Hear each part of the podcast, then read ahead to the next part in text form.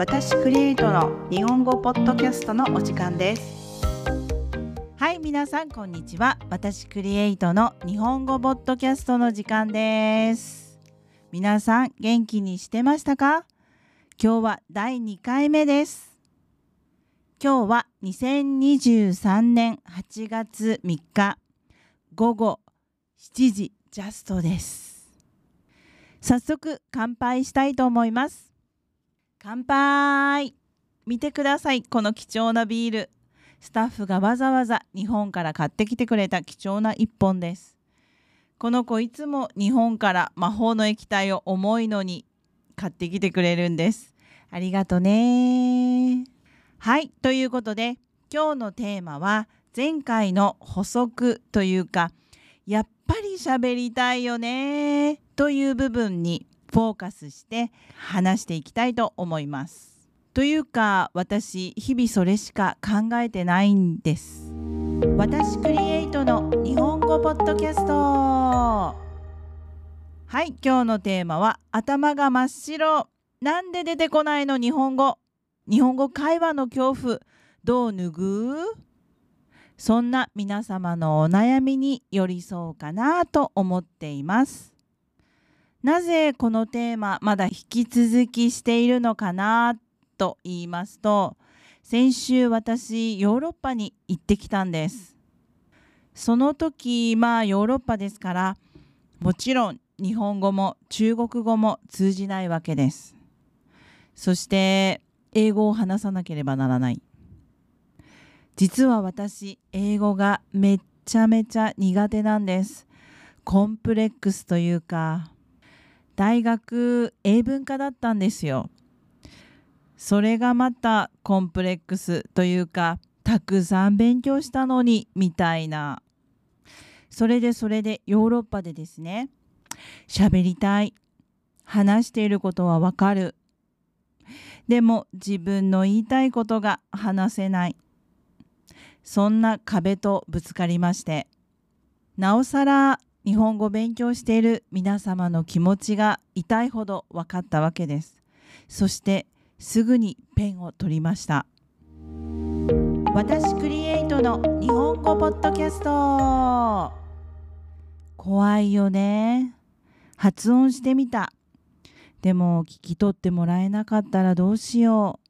つい小さい声になっちゃうよね。どうしたらいいの？2メンツがあるよね。たくさん勉強したのに一つも言葉が出てこない。プライドが邪魔して喋れるはずのフレーズさえも頭が真っ白に。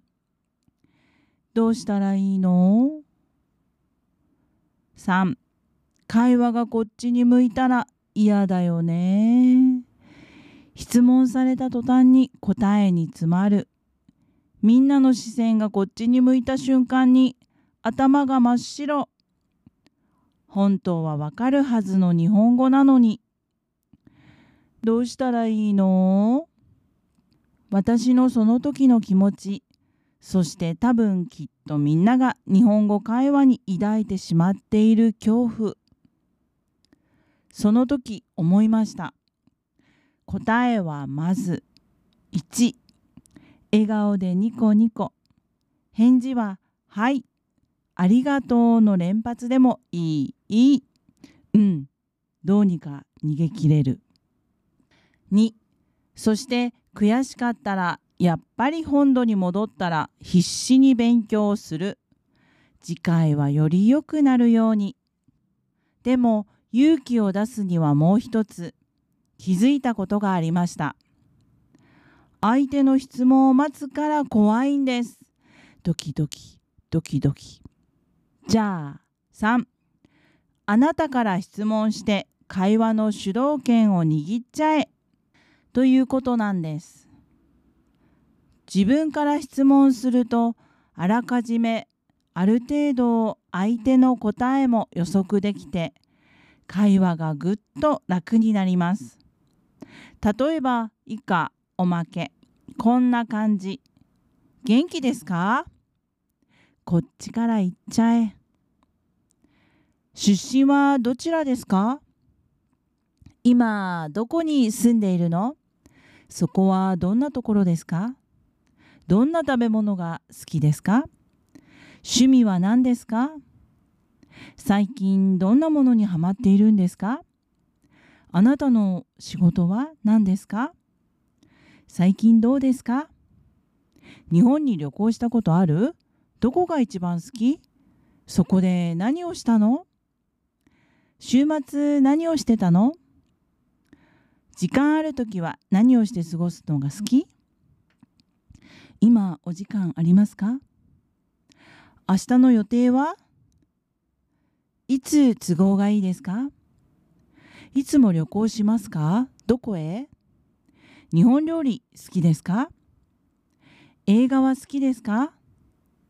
あなたの夢は？などなど。誰かと話しているシチュエーションをイメージして自分でも練習してみて。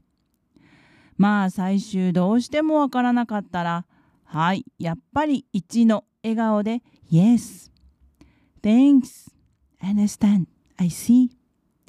はいありがとう。わかる。苦笑いにならないようにね。さあ勇気を出していってらっしゃい。また次回会うまで。バイバーイ。